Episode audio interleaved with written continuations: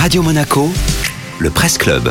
Et comme chaque jour avec Nathalie Michet, le tour d'horizon de la presse en Principauté de Monaco, dans les Alpes-Maritimes et le Var. Vous avez sélectionné cet article de Nice Matin qui nous donne donc des nouvelles du cuisinier immigré arrêté la semaine dernière dans le restaurant Rebelle. Il s'appelle Moussa, il a 34 ans et il est la victime collatérale du coup d'éclat orchestré par le Poppies, le restaurant niçois qui a bravé l'interdiction d'ouverture.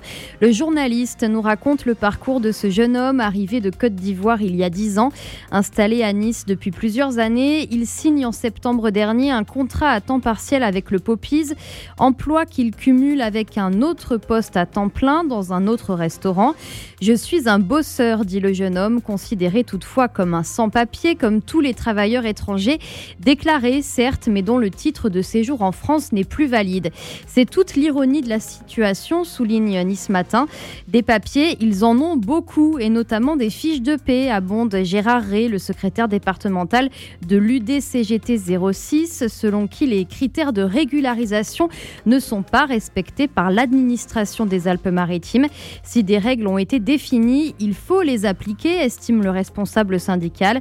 De son côté, Moussa tente de sortir de l'impasse. Pendant des années, explique-t-il, j'ai contribué à la solidarité, j'ai cotisé et maintenant on me dit rentre chez toi. Car en effet, après avoir été envoyé en centre de rétention, le cuisinier du Poppies a été libéré, mais avec un ordre de quitter le territoire d'ici un mois. Aujourd'hui, il tente, avec l'aide d'un avocat, d'éviter cette expulsion. Merci Nathalie.